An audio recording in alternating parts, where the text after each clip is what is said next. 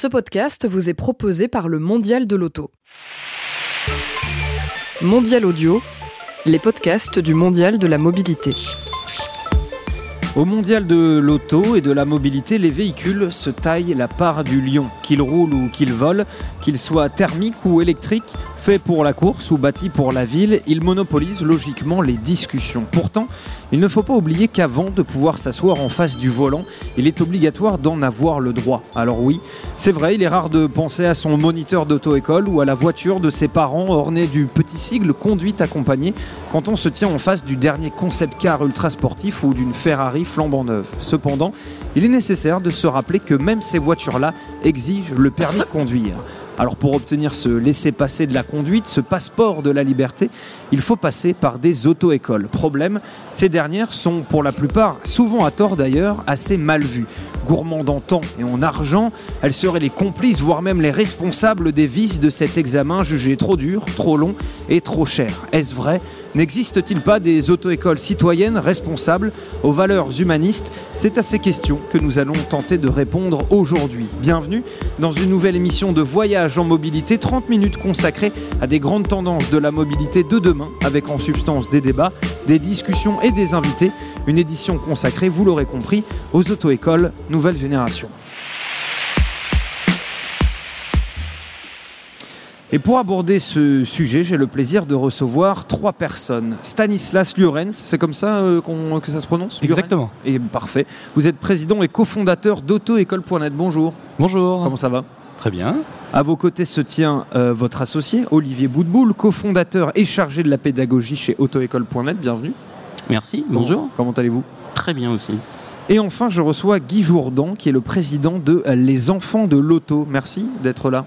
Merci à vous. C'est une jeune association qui mobilise les professionnels et les euh, passionnés d'automobile au profit des enfants malades et défavorisés. C'est bien cela Exactement. Parfait. Alors avant de rentrer dans le vif du sujet, euh, Stanislas Lurens et Olivier Boudboul, pouvez-nous nous présenter en quelques mots autoécole.net Autoécole.net, c'est une auto-école nouvelle génération qui vise à permettre aux élèves de pouvoir piloter toute leur formation en ligne, tout en ayant exactement la même qualité de formation dans une auto-école traditionnelle, avec des enseignants tous salariés, des véhicules qui sont notre propre flotte de véhicules, et tous les enseignants sont encadrés par deux responsables pédagogiques et notre directeur pédagogique qui est à côté. C'est quoi la, la genèse de autoécole.net La genèse d'autoécole.net. Ouais. J'ai passé mon permis de conduire très tard. Et, Bienvenue au club. et je suis plutôt un professionnel de l'e-learning. Et à 30 ans, je me suis retrouvé dans une salle de code devant un, un DVD à regarder des séries en boucle. Je suis rentré chez moi, je me suis connecté à mon ordinateur et je me suis dit, bah, je vais aller m'inscrire sur une formation en ligne. Et là, j'ai rien trouvé. J'ai dû m'aller m'acheter un DVD à la FNAC. Quand quelques temps après, j'ai vendu la société que je dirigeais, je me suis promis que j'allais changer ça et que j'allais créer une vraie solution pour former les élèves au code de la route. Pas une solution pour qu'ils bachotent, non, non, une solution pour les former, pour qu'ils apprennent, qu'ils comprennent, qu'ils retiennent, et qu'en quelques heures, ils puissent avoir leur code de la route en ligne. Et j'ai rencontré Olivier, qui est un, lui, vraiment un professionnel de la conduite, ancien moniteur, formateur de- d'enseignants de la conduite. Et quand je l'ai rencontré, je me suis aperçu qu'on pouvait faire tellement plus et qu'on pouvait vraiment repenser tout le modèle de l'auto-école pour tout digitaliser. Pas seulement l'enseignement de la théorie euh, du code de la route, mais aussi l'enseignement de la conduite, en y mettant du digital, de la souplesse, de la flexibilité, en permettant aux élèves de conduire où ils veulent, avec un enseignant qui passe les chercher dans différents points de rendez-vous, en permettant à un élève qui suit ses études à Montpellier mais qui déménage à Lyon euh, de pouvoir continuer dans la même auto-école, avec la même pédagogie, en ayant vraiment tout standardisé. Et c'est- Et c'est au fur et à mesure de nos discussions qu'en quelques semaines, hein, parce que ça s'est fait très vite, hein, Assez rapidement. ouais.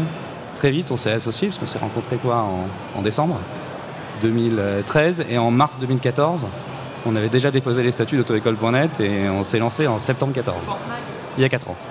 Ouais, vous vous êtes dit, ça doit pas, ça doit pas attendre cette histoire. Il faut se lancer. Exactement. On avait une grosse possibilité de créer des, des nouvelles interfaces, des nouveaux supports pédagogiques grâce euh, à la technologie de, de, de l'e-learning euh, pour pouvoir vraiment aider les élèves à aller plus vite. Mhm. Donc on n'a pas attendu. on a commencé euh, très rapidement, effectivement.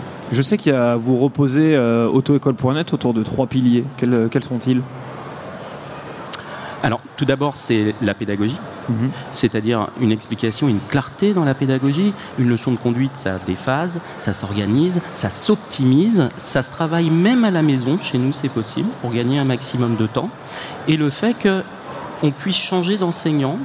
Quand je dis changer d'enseignant, c'est pas seulement rester sur des enseignants parisiens. On peut se retrouver, comme le disait Stanislas tout à l'heure, tout d'un coup, on part à Lyon pour les études. On va se retrouver avec des enseignants Mhm. de l'école à, à Lyon, mais avec la même pédagogie. Donc on a un suivi qui est permanent, où qu'on soit en France dans une auto-école, euh, auto-école.net. Ensuite, sur euh, la capacité d'avoir euh, donc cette flexibilité, le, le deuxième point pilier important, c'est la flexibilité, pour pouvoir dire ce qui est très difficile. Euh, je suppose que quand vous nous avez dit que vous avez passé tardivement le permis, la première question qu'on se pose, c'est ok, je, je prends le- l'auto-école en bas de la maison ou, ou à côté du Hmm. travail? Alors bah, moi pour le coup j'ai eu de la chance, j'ai pris celle en bas de chez moi, ça allait ultra rapidement, ils étaient très pros, ça a été très vite. Ah bah, il y en a, bien entendu. Oui, bien sûr. Heureusement, comme Oui. vous disiez tout à l'heure. Eh bien, euh, chez nous, il n'y a pas besoin d'avoir ce choix. C'est-à-dire que quand on est à la maison, on prend à côté de la maison. Quand on est au travail, on prend à côté du travail. Et puis quand on est en vacances à Montpellier, on prendra à Montpellier, etc. etc. Mm. Donc ça, c'est le deuxième pilier, c'est la flexibilité. Et le Si on troisième résume, si on résume hein, ça fait beaucoup plus de simplicité, la flexibilité, Mhm. et aussi beaucoup plus de choix. Parce que l'élève, il choisit tout. Il choisit de piloter sa formation en agence, parce qu'on a un réseau d'agences, ou sur son téléphone portable. Il choisit son prof. Parce que choisir son enseignant à chaque cours, c'est hyper important. Mm. Parce qu'on ne s'entend pas tous avec tous les enseignants. Nous, on les a tous choisis. Ils sont tous formés, encadrés, ils sont tous professionnels, mais on n'a pas forcément les mêmes affinités. Et le fait de pouvoir choisir d'enseignant, c'est un vrai plus. Quels sont vos chiffres clés aujourd'hui? Alors qui aujourd'hui, pourraient aider justement à, cette, euh, à résumer rapidement autoécole.net Aujourd'hui, autoécole.net forme à peu près 25 000 nouveaux élèves par an, Ouais. donne 300 000 cours de conduite chaque année avec nos 120 enseignants salariés, et on arrive à faire réussir nos élèves avec 30% d'heures de conduite en moins. Et ça, je trouve ça hyper important parce qu'on peut toujours parler de taux de réussite, pas de taux de réussite, mais ce qui compte, c'est qu'un élève, aujourd'hui en France, en moyenne, il réussit son permis en 35 heures. Nous, aujourd'hui, on est en train d'essayer de les faire réussir en moins de 26 heures. Ils réussissent quasiment tous entre 25 et 26 heures. D'accord. Et ça fait une énorme économie financière pour eux, Oui, oui. parce que 30% d'heures de conduite en moins, c'est 30% de dépenses en moins. Je vais me tourner vers vous, euh, Guy Jourdan. Vous êtes donc le président euh, de l'association Les Enfants de l'Auto. Je vous demandais le, le même exercice euh, qu'à vos camarades. Décrivez-nous ce que c'est euh, les enfants de, de l'auto pour qu'on comprenne bien. Alors, les Enfants de l'Auto, c'est une toute jeune association qui est née cette année en 2018. Moi, je dirige une agence de com et de conseil dans le monde automobile qui s'appelle Acomoto. Et depuis 10 ans, on faisait des actions pour les enfants euh, malades et des enfants démunis. Cette année, on a sorti euh, toutes ces actions. On a créé une association avec une trentaine de professionnels du monde automobile, des managers, des communicants, des journalistes. Et on a créé donc les Enfants de l'Auto qui euh, fédèrent le monde automobile pour les enfants malades et les enfants démunis. Les enfants démunis, c'est des enfants qui ont souvent euh, pas, de parents ou pas d'argent, auxquels on propose des actions euh, particulières. Cette semaine, on a fait visiter le mondial de l'auto à une centaine d'enfants, avec euh, la voix de l'enfant par exemple. Et euh, pour les enfants malades, on a initié avec autoécole.net le permis de conduire à l'hôpital avec l'hôpital Necker à Paris et dans un deuxième temps avec euh, d'autres hôpitaux euh, en France.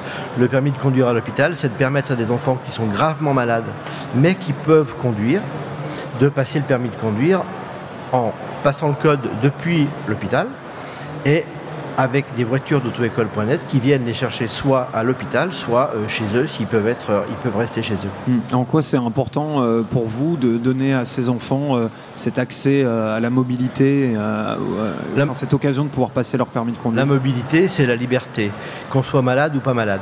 Et dans le monde automobile, si vous voulez, aucune structure aujourd'hui ne fédérait des actions pour les enfants.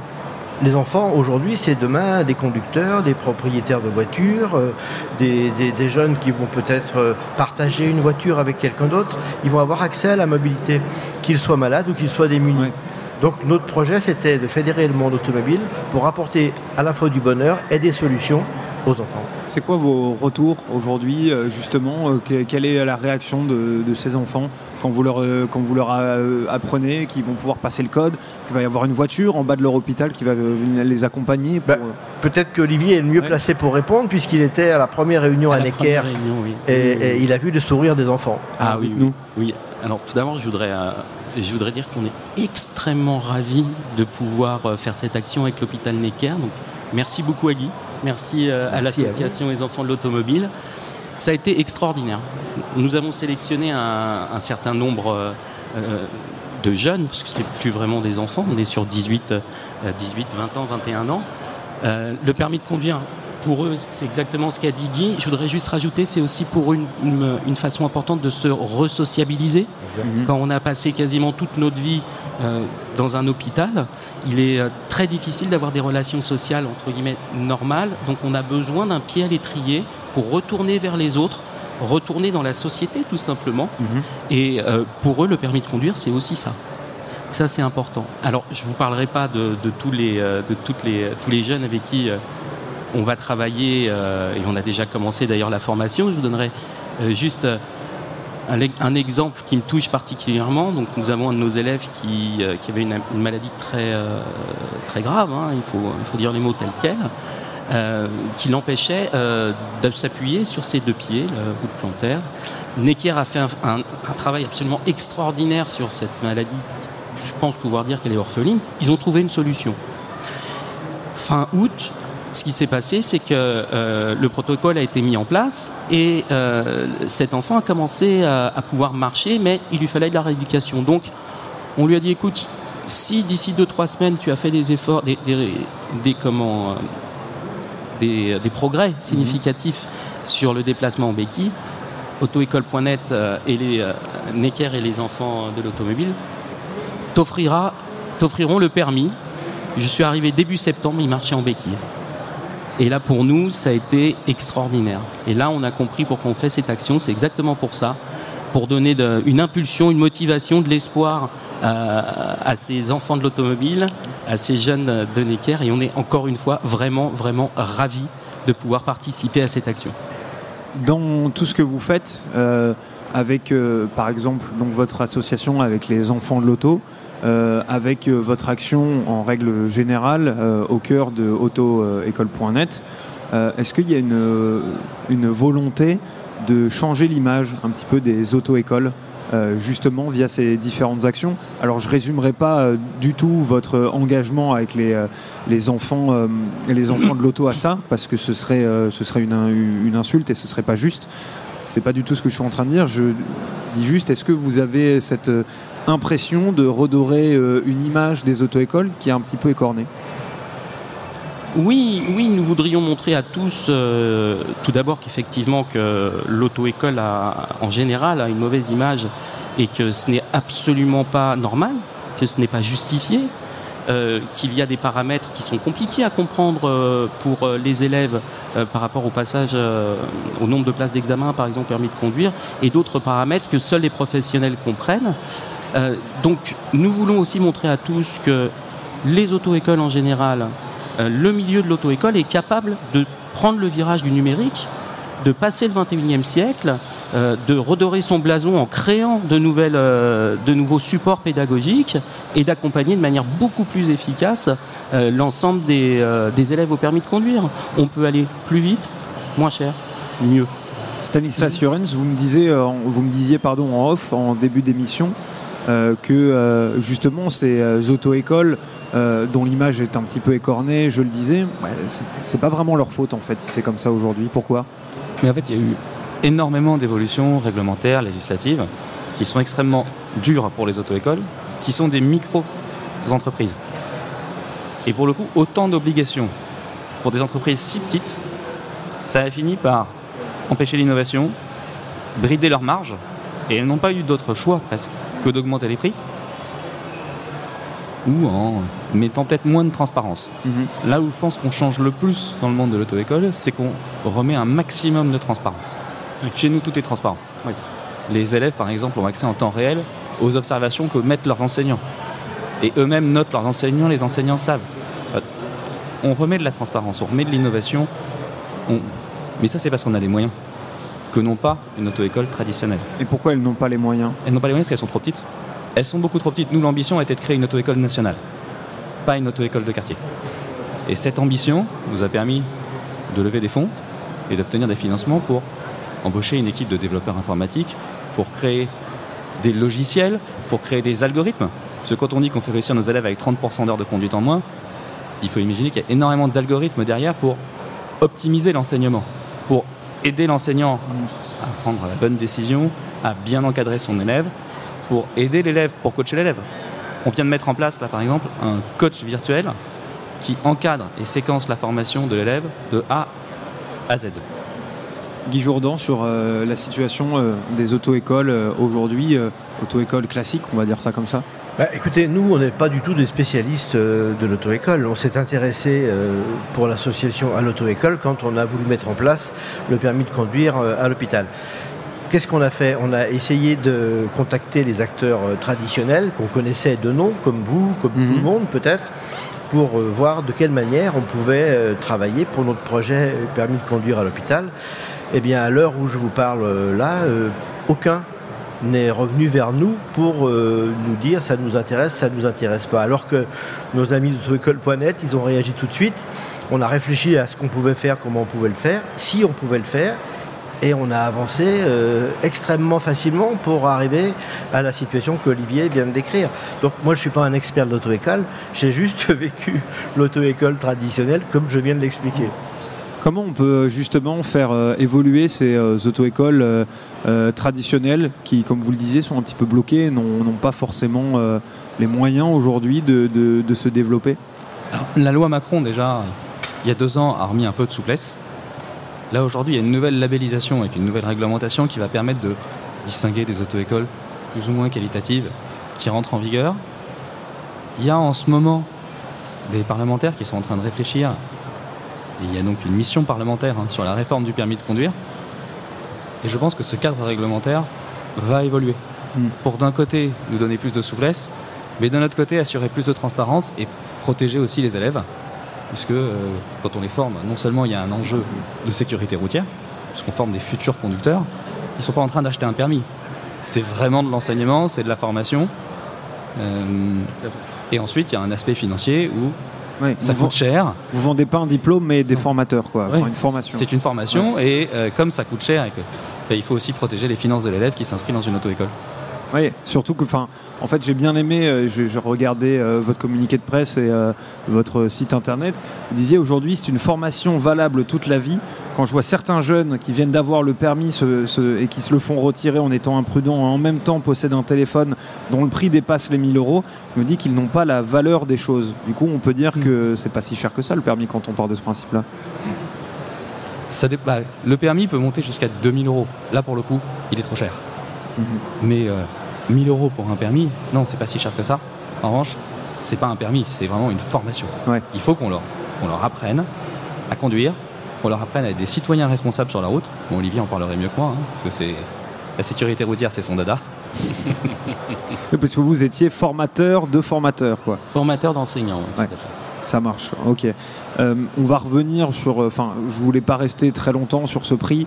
Euh, comme euh, je le disais, le permis peut coûter très cher, jusqu'à 2000 euros. 1000 euros, c'est pas très cher selon vous, puisque vous vendez justement euh, une formation. Moi, je voulais revenir sur euh, l'aspect euh, social, euh, notamment via votre euh, collaboration. Aujourd'hui, comment on fait pour euh, créer euh, une, euh, une auto-école euh, euh, citoyenne et socialement responsable comme vous, vous essayez de faire aujourd'hui, avec votre partenariat avec les enfants de l'auto, mais je veux dire au quotidien avec euh, euh, autoécole.net Alors, en fin de compte, on, va travailler énormément sur la sensibilisation au comportement du futur conducteur.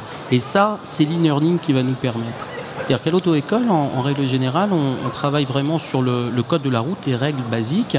Notre enseignant en voiture va euh, régulièrement nous donner quelques, conseils hein, de, de comportement, alors que chez nous, on va pouvoir avoir euh, des formations complètes en ligne L'élève va pouvoir les apprendre, enfin les, les visionner euh, de la maison dans un endroit calme et absorber plus facilement, comprendre et absorber plus facilement des notions qui sont importantes de comportement et de vie donc en société, puisque euh, la sécurité routière, c'est aussi vivre tous ensemble. Donc, c'est des règles, euh, des règles, des règles de vie. Mhm. Par exemple, à autoécole.net, pour nous, il nous semble important en tant qu'experts de la formation en sécurité routière de créer des modules de formation, pas seulement pour nos élèves, mais aussi pour les conducteurs actuels.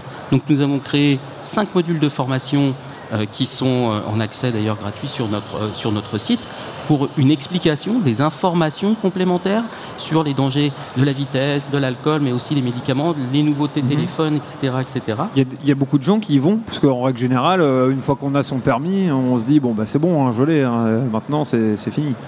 Alors, oui, là je dois dire que malheureusement, il n'y en a pas autant qu'on aimerait. on aimerait vraiment que, un maximum de personnes euh, puissent avoir accès à cette euh, formation de sensibilisation, ce qui permet, euh, ce qui permet surtout toutes les personnes que j'ai rencontrées et qui ont fait cette formation me disent mais on n'avait pas vu ça à l'auto-école. Bah, c'est souvent parce qu'on a oublié, et puis aussi parce que dans, une auto-école traditionnelle, on n'a pas toujours le temps de tout voir. Mmh. Les nouveaux outils vont nous permettre ça, pour toutes les auto-écoles d'ailleurs. Sur euh, l'aspect social, euh, vous, euh, Monsieur Jourdan, en quoi vous pensez qu'aujourd'hui, ces deux mondes, celui de la formation du code, du permis de conduire, et le fait d'être actif socialement et d'une manière, on va dire, citoyenne, est importante? En quoi il y a vraiment une relation qui est primordiale entre les deux? Pour les enfants, on l'a évoqué tout à l'heure, le permis de conduire, c'est la liberté, donc c'est quand même un, examen qu'il faut majeur et qu'on conseille à tous les jeunes d'avoir pour accéder à la liberté. Et, euh, et pour l'emploi aussi. alors, c'est ce que j'allais dire. C'est ce que j'allais dire parce que euh, ce que n'ont pas dit encore euh, Olivier et Stanislas, c'est que chez autoécole.net, moi je l'ai constaté en rendez-vous, les, les, acteurs du monde automobile et de la mobilité sont aussi intéressés par la, la formation euh, après, après avoir eu le permis de conduire, et pour des entreprises qui ont des flottes, par exemple, la formation à la sécurité routière, au mode de comportement en tant que conducteur est très important. Et peut-être que Olivier et Stanislas peuvent en dire un mot parce que c'est vraiment, je pense, un élément euh, d'avenir pour une structure comme autoécole.net. Stanislas Jurens. Oui, bah, quand on parlait d'auto-école citoyenne, pour nous, ça commence avec les enseignants qui sont tous salariés et qu'on doit respecter, mhm. le respect des élèves jusqu'à ce qu'ils aient le permis, et effectivement toutes ces formations ensuite post-permis pour qu'ils continuent à rester citoyens. Et c'est vrai que ça intéresse aujourd'hui des sociétés qu'on vienne former leur flotte à l'éco-conduite et à la sécurité routière, parce que on a formé depuis l'origine 45 000 élèves, et donc on a récupéré énormément de statistiques sur leur apprentissage en ligne, énormément de data qui nous permettent aujourd'hui d'optimiser l'enseignement en ligne de l'éco-conduite et de la sécurité routière. Avec des outils extrêmement simples, sur un téléphone portable, ils peuvent se former et continuer à se former et à s'auto-former pour être plus responsables sur la route. Pour revenir sur euh, un angle un, brin plus euh, général, euh, il y a des chiffres hein, qui interpellent. en France, les candidats au permis ont un peu plus d'une chance sur deux de décrocher leur permis B, 57,2% pour être précis, selon le bilan des examens du permis de conduite du permis de conduire 2017, pardon, que vient de publier la, la sécurité routière. Un peu plus d'une chance sur deux, c'est quand même pas beaucoup, non? Alors qu'est-ce qu'on fait? Je suis pas persuadé que ce taux de réussite doit être un vecteur clé. Un peu plus d'une chance sur deux, 57%, c'est déjà pas si mal, surtout quand on regarde les différentes zones. Si vous allez dans des zones qui sont plus rurales, le taux de réussite j'allais revenir euh, monte dessus. énormément. Mhm. Si vous allez en centre-ville ou en, en Ile-de-France, les taux de réussite sont beaucoup plus bas. Parce qu'il est beaucoup plus dur d'apprendre à conduire. Et il y a cet enjeu de place d'examen. En fait, le taux de réussite en soi n'est pas un sujet. Le sujet, c'est l'attente quand on a échoué. Mmh. Et c'est plus la place d'examen. Mais il n'y aurait pas d'attente si on réussissait du premier coup. Oui, mais il y a cette espèce d'enjeu de sécurité routière qui fait qu'un élève qui ne réussit pas, les inspecteurs ne sont, enfin, son objectif, hein, c'est des fonctionnaires rémunérés à l'État pour s'assurer que les personnes qui réussissent le permis ne sont pas dangereuses et savent conduire. C'est pas tant le taux de réussite dont on fait un cheval de bataille, c'est la place d'examen. Parce que si les élèves qui échouaient pouvait se représenter très rapidement, très facilement, pour le coup, il n'y aurait plus de difficultés. Aujourd'hui, le taux de réussite au code de la route a baissé au niveau national. Il doit être d'un peu moins de 65%. Plus personne n'en parle, parce que l'épreuve ayant été privatisée, les élèves trouvent des places pour repasser leur code très rapidement. Et finalement, ça, ça ne gêne presque plus personne.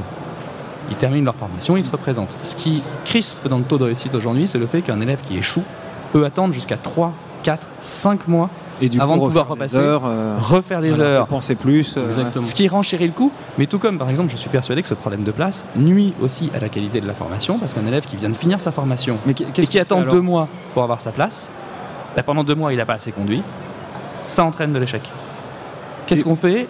Il y a aujourd'hui une mission parlementaire et on attend vraiment euh, leur réponse euh, à la fin de l'année pour voir ce qu'ils vont proposer, tout en sachant que ce problème de place d'examen, c'est sûrement l'un des plus gros freins euh, pour faire évoluer le monde de l'auto-école.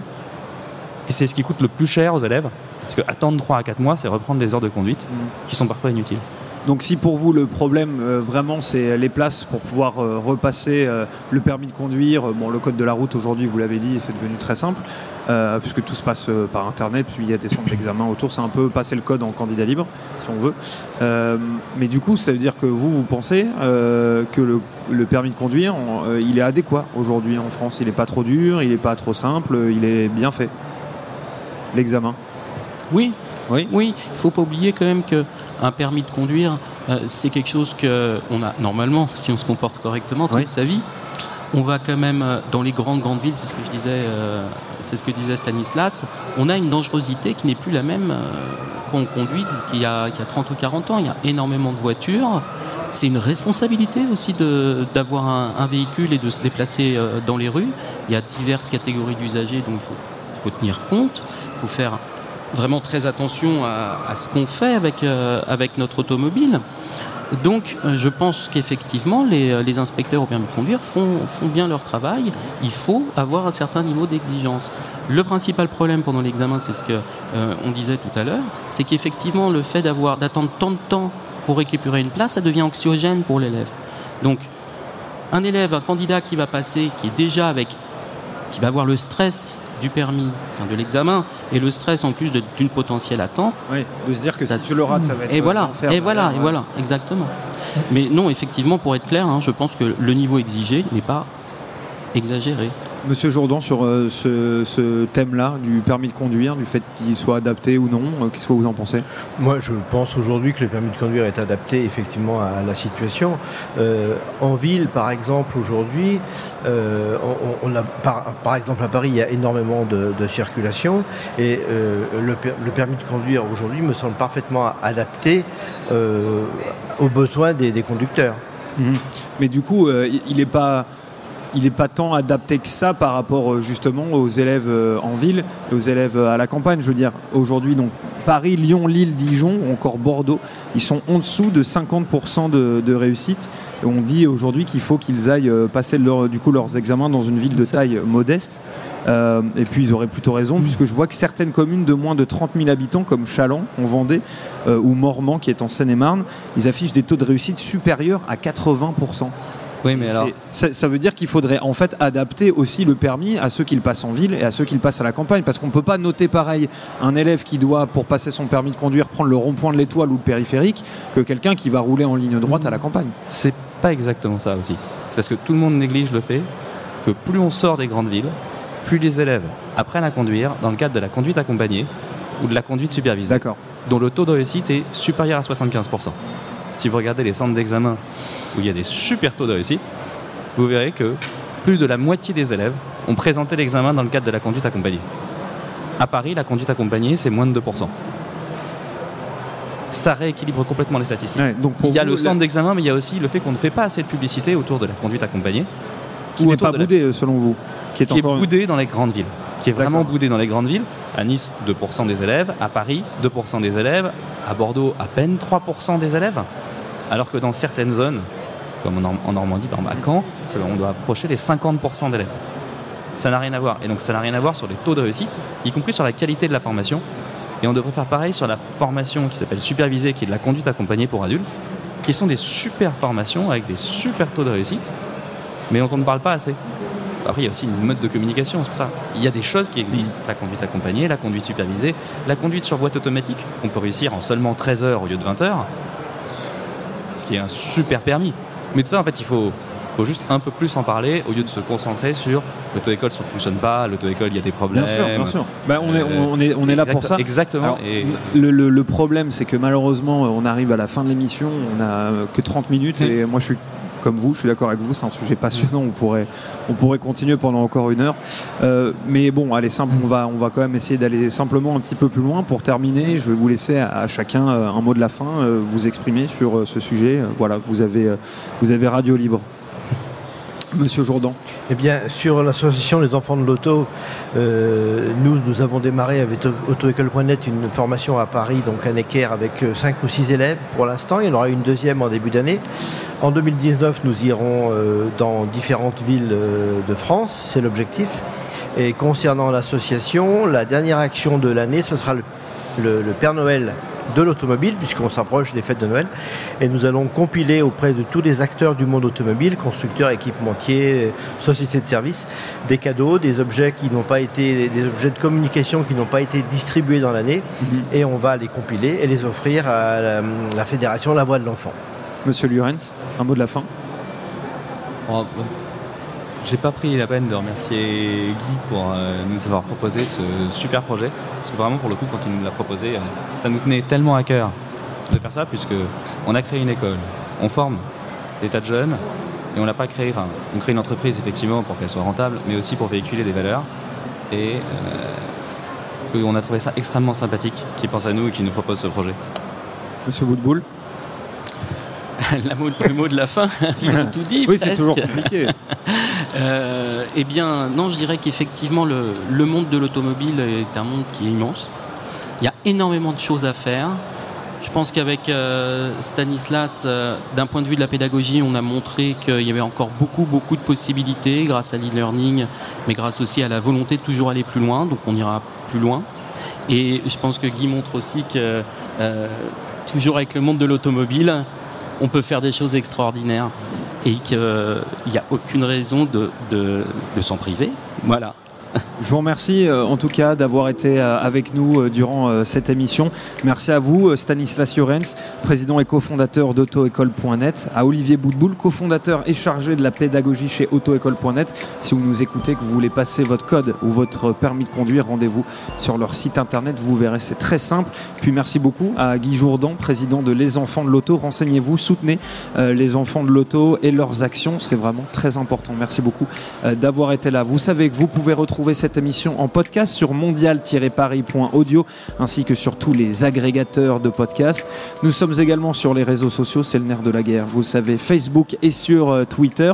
On se retrouve très prochainement. Nous sommes jusqu'à la fin du mondial pavillon 2.2.